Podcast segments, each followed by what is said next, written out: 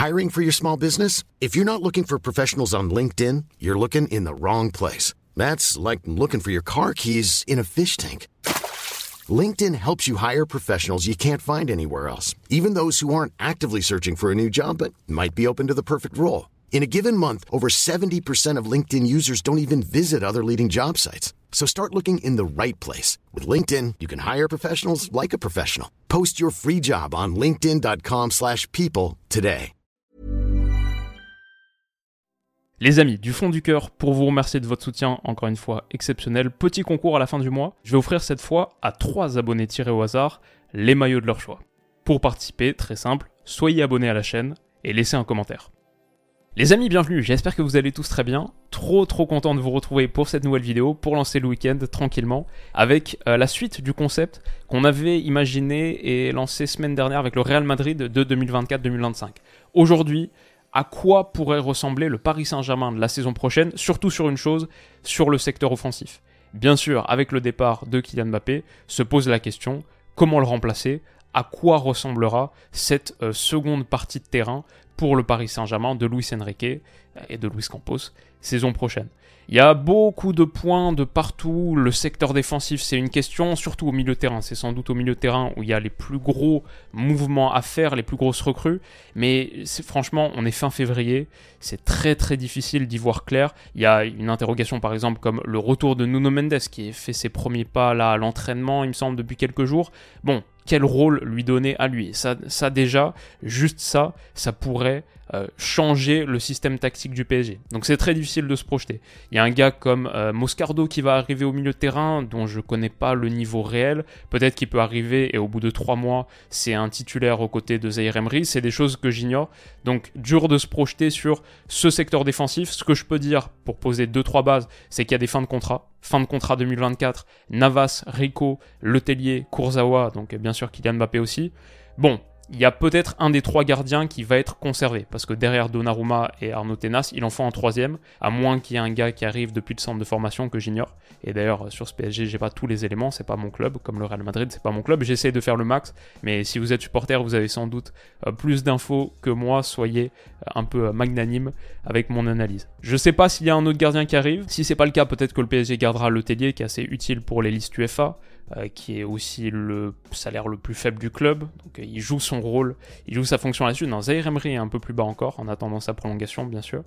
Mais donc peut-être que le Tellier restera, ça c'est le truc niveau fin de contrat. Il y a aussi la question des retours de prêt. Le Paris Saint-Germain a bien dégraissé été dernier, mais avec beaucoup de gars qui sont partis en prêt aussi. Je pense à Hugo Ekitike bien sûr, mais aussi un gars comme Bernat, qu'on a un peu oublié, mais qui revient. Il est en fin de contrat au Paris Saint-Germain qu'en 2025. Son prêt à Benfica n'a pas marché. Qu'est-ce qu'il adviendra de lui? Il y a des gars comme Renato Sanchez, Garbi. Je crois que c'est pas trop mal à, Lausanne cette saison, mais est-ce qu'il pourra continuer là-bas avec un transfert Je sais pas. Il y a Dagba qui revient, Cherendour aussi. Pas sûr qu'il soit prêt à intégrer tout de suite ce milieu de terrain. Et il y a bien sûr Xavi Simons. Alors ça, c'est une grosse question et on va y revenir dans quelques minutes. Mais voilà, ça c'est grossièrement, grossièrement les contours de l'effectif. Ce qui m'intéresse, comme j'ai dit, c'est la question du secteur offensif, parce que là on a une certitude. La première, c'est que Luis Enrique joue pas avec une attaque à deux avant-centre. Que ce soit du 3-2-5, euh, du 3-4-3, du 4-3-3, ce sera toujours plutôt de cette manière-là un système à trois attaquants avec une pointe et deux ailiers de percussion. Euh, bon, t'as aussi plein de gars qui sont demi-espace, Hakimi, Vitinha, souvent comme je dis c'est plus 3-2-5 de cette manière, mais un truc qui me semble assez clair, c'est qu'il y a une pointe. Ça peut être un faux neuf, mais il y a une pointe, un avant-centre dans cette équipe, et on peut se projeter avec un petit peu plus de certitude sur ce secteur offensif qui, pour l'instant, ressemblait un peu à ça. Il faut le remplacer parce que c'est le meilleur buteur de l'histoire du club, et si je regarde sur les 4 dernières saisons, j'ai fait des petites moyennes de ces chiffres. Kylian Mbappé sur les 4 dernières saisons, c'est en moyenne 40 buts et 15 passes décisives, toutes compétitions confondues. C'est un apport volumétrique qui est juste énorme. Et tout ça, c'est sans compter ce qu'il apporte hors stat aussi, les espaces qu'il ouvre, les lignes défensives qu'il fait reculer grâce à sa menace dans la profondeur. Comment le remplacer? Le début de mon idée, c'est tu le remplaces pas. Il y a une raison pour laquelle le Paris Saint-Germain et Nasser Al-Khelaifi se sont accrochés aussi longtemps à lui, c'est qu'il n'existe pas de remplaçant à Kylian Mbappé dans le foot mondial. Pas de joueur que le Paris Saint-Germain peut attirer en tout cas. Quand je regarde les joueurs les plus valuables du monde, bah voilà, c'est pas pour rien que Kylian Mbappé a 180 millions, joueur le plus valuable avec Erling Haaland, Jude Bellingham. Si je parcours cette liste, il n'y a aucun joueur que Paris est en capacité d'attirer. Pas Jude, pas Erling, pas Vinicius, pas Bouquet Osaka, pas Moussiala, pas Foden. Lotaro, hmm, je pense pas non plus. Il y a deux noms qui reviennent pour l'instant, c'est Victor Osimhen ici et Raphaël Leao là. Raphaël Leao, j'aime bien dans l'absolu, j'aime bien depuis plusieurs saisons. Maintenant, c'est pas 40 buts, 15 passes D par saison. Raphaël Leao, cette saison, c'est 8 buts, toutes compétitions confondues. 3 en Serie A en 22 apparitions, un seul en Champions. Euh, c'est un gars, Raphaël Leao, qui a explosé, qui arrivait un petit peu au plafond de sa progression, et c'est un joueur très très intéressant, parmi les meilleurs joueurs offensifs du monde. C'est pas niveau Kylian Mbappé, même si on regarde les sélections internationales, 23 sélections, 3 petits buts. C'est un joueur que j'aime bien, mais c'est pas un gars qui vaut les 175 euh, millions d'euros de sa clause. Quand j'entends 175 millions, ça en ferait le troisième transfert le plus cher de l'histoire. Comme tous les transferts quasiment de l'histoire à plus de 100 millions d'euros, ce serait, je crois, une très très mauvaise décision de la part de l'état-major sportif du Paris Saint-Germain. Il y a aussi un autre gars dont on parle beaucoup, c'est Victor Osimhen. Euh, mais là, c'est une clause à 130. Je dirais que c'est à peu près la même chose. Et au-delà du fait que, je pense, lui aussi a atteint son plafond, au-delà du fait que c'est trop cher pour ce que c'est. Je pense que la question de sa compatibilité, sa Luis Enrique compatibilité, pose un petit peu question. Donc voilà, moi je suis pas un grand fan de claquer 300 millions d'euros là sur euh, Raphaël Leao et Victor Osimhen, faire sauter deux clauses. Ça me semble pas forcément être la meilleure direction à prendre pour le Paris Saint-Germain. Donc, regardons ce qu'on peut faire sans Kylian Mbappé juste avec l'existant. Alors soyons optimistes, soyons positifs. Avec le départ de Kylian Mbappé, si on voit le verre à moitié plein, il y a aussi des avantages. Le premier, je dirais, il me semble assez clair, sans lui, c'est un collectif plus responsabilisé. Et sans même parler d'ambiance dans les vestiaires ou quoi que ce soit, juste mécaniquement, sans Kylian Mbappé, et eh bah t'as 3-4 000 minutes par saison qui se libèrent. Ça veut dire plus de temps de jeu et plus d'opportunités pour les jeunes offensifs que tu as aujourd'hui. Barcola, on se dit sans doute qu'il peut continuer à progresser. C'est un gars qui a que 21 ans, qui là est en train de montrer des choses intéressantes avec 2, 3, 4 mois de temps de jeu dans un nouveau club, qui est sous contrat avec le Paris Saint-Germain jusqu'en 2028. C'est un gars sur lequel tu veux miser. Je dirais pareil pour Gonzalo Ramos, même si pour l'instant ce qu'on voit est pas super attractif, c'est que 22 ans. Et lui aussi sous contrat jusqu'en 2028. Xavi Simons, s'il revient effectivement dès la saison prochaine, 20 ans sous contrat avec le Paris Saint-Germain jusqu'en 2027. Il y a des opportunités ici. On peut dire aussi Randall Colomwani, c'est que 25, c'est à peu près le même âge que Kylian Mbappé. Ils ont deux semaines de naissance d'intervalle.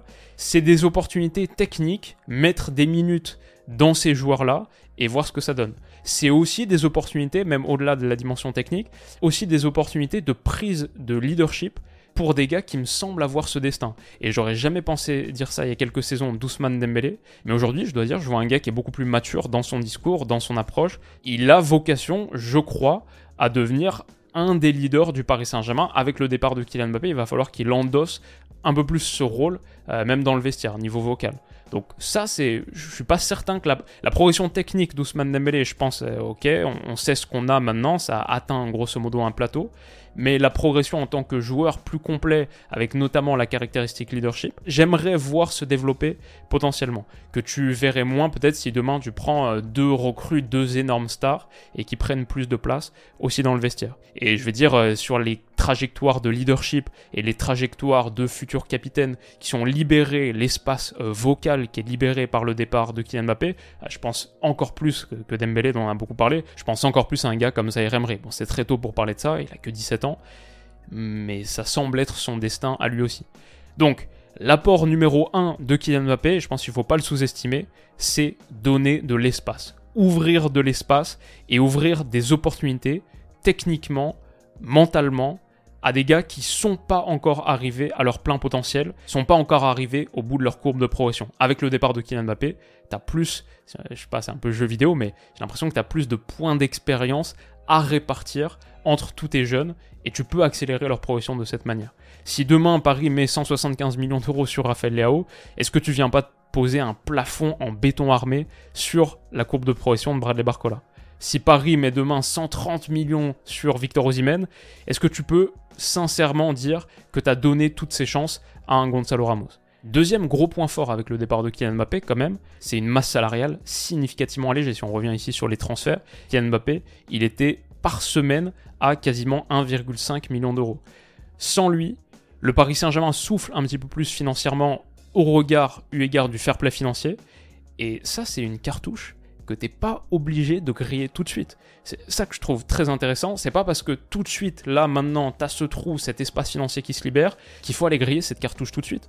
En faisant une saison, juste une saison, avec une masse salariale nettement plus faible que la saison précédente, le boost de euh, santé, fair play financier que le Paris Saint-Germain s'offre, ça lui donne la possibilité de saisir de très très belles opportunités sur les mercatos suivants. Je me dis, ça va super vite en foot. Peut-être que été 2025 ou genre hiver 2026, dans 12 à 18 mois, un énorme crack offensif apparaît et parce que t'as pas foncé sur les Léao ou Ozymen d'aujourd'hui, tu prends ce gars-là, tu prends le futur crack de demain. Si on regarde un peu ce qu'a fait le Real Madrid sur les dernières intersaisons, entre 2020 et 2022, il y a 31 millions d'euros d'achat. Il y a juste Kamavinga, une seule indemnité de transfert payée sur ces deux intersaisons. Du coup, les trois saisons d'après, Chouameni, Bellingham, Kylian Mbappé, peut-être Alfonso Davies. Ouais, la patience aussi a ses vertus. Et enfin, le troisième point très intéressant que je trouve avec le départ de Kylian Mbappé, c'est aussi juste tactiquement la possibilité de mettre en place un système un petit peu plus cohérent sur l'animation sans ballon.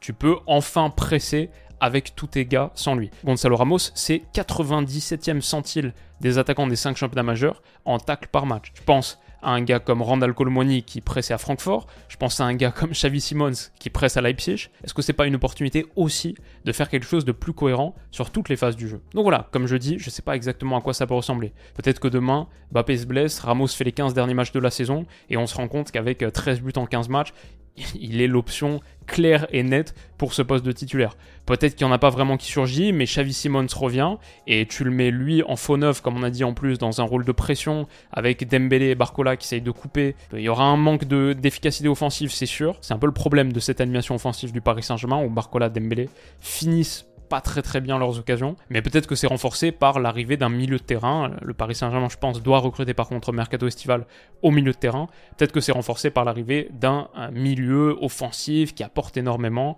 euh, qui se projette plus dans la surface de réparation. Je sais pas, il y, a beaucoup de possibilités. Si absolument il devait y avoir une recrue, moi je pense qu'avec le système Luis Enrique, avec ce qu'il montre actuellement en Serie A, est beaucoup beaucoup plus accessible, je pense plus intéressant à prendre qu'un Victor Osimhen ou un Rafael Leao, c'est un gars comme Yoshua Zirkzee, que j'aime énormément, que j'avais mis dans ma liste des joueurs à suivre il y a, quelques mois là quand on avait fait cette, cette longue vidéo. Ça j'aimerais bien voir, mais bon, je sais pas si c'est euh, l'option sur laquelle le Paris Saint-Germain va partir, je pense pas que ce soit nécessaire. Je pense qu'il y a de la profondeur, sur quasiment tous les postes. La polyvalence aussi qu'apporte un Randall Colomwani, qui est ok pour l'instant et décevant, mais tu peux le mettre à gauche, tu peux le mettre à droite, tu peux le mettre dans l'axe. Il y a Marco Asensio dont on n'a pas parlé encore. Donc il y a du monde. Et on a vu, je trouve, sur les dernières saisons, même sur la saison actuelle, par exemple du Real, que au-delà même de la question financière, juste sur le terrain, se débrouiller entre guillemets tactiquement, devoir inventer un peu de nouvelles choses, éprouver les limites de ton effectif, ça donne des possibilités, ça donne des opportunités, et à la fin, ça donne aussi des gars qui savent jouer à plusieurs postes, qui peuvent reprendre confiance.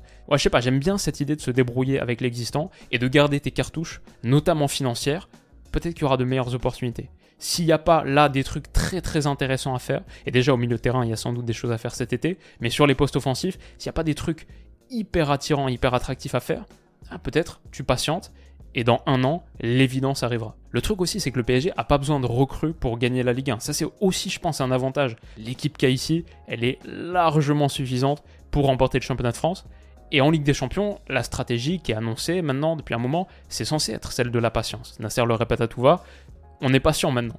Eh bah, soyons cohérents et soyons véritablement patients. Enfin, un mot sur Gonzalo Ramos, Randall Colomwani. Je suis d'accord, le début ça se passe pas très bien. Je dirais par contre que toutes les équipes très compétitives des dernières saisons ont montré qu'elles savaient être patientes avec des gars où ça se passe pas bien en première année. Le City de la saison dernière, une des meilleures équipes du 21e siècle, le meilleur City de l'histoire. City fait cette saison extraordinaire avec des contributions majeures de gars qui n'avaient pas convaincu au départ. Je pense à Nathan Ake, à Grealish, sur sa première saison c'était un flop. Même John Stones, quand on se souvient du début, versus euh, le Beckenbauer de la finale de LDC. Voilà, le foot, c'est le sport du temps. Ce Paris Saint-Germain, je pense, actuellement, a besoin avant tout de temps. Et le départ de Kylian Mbappé libère du temps. Et des opportunités, donc même aussi pour des gars dont on n'a pas parlé, Kang Lee qui peut jouer un petit peu un rôle là, au milieu de terrain. Euh, Mayulu, je le connais pas très bien, je pense c'est encore un peu tôt pour lui, mais peut-être quelques minutes. Il y a peut-être des gars qui vont arriver de nulle part, un Zaire Emery qui est arrivé de nulle part saison dernière. On n'a pas parlé de Solaire Ruiz, bon ça je pense que ça fait partie du dégraissage qu'il faut faire au milieu de terrain. Et il y a sans doute, oui, une bonne prise à faire au milieu.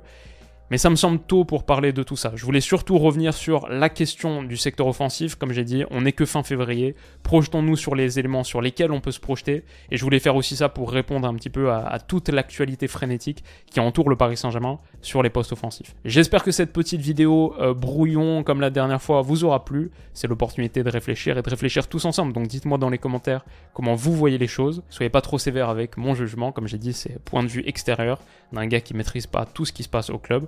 Mais j'espère que ça vous aura intéressé. Et je vous souhaite de passer un excellent, excellent week-end. Prenez soin de vous et on se dit à très vite. Bisous.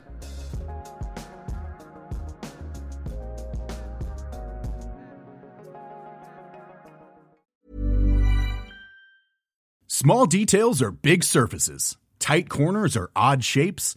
Flat, rounded, textured, or tall. Whatever your next project, there's a spray paint pattern that's just right. Because Rust new Custom Spray 5 and 1 gives you control with five different spray patterns. So you can tackle nooks, crannies, edges, and curves without worrying about drips, runs, uneven coverage, or anything else. Custom Spray 5 and 1. Only from Rust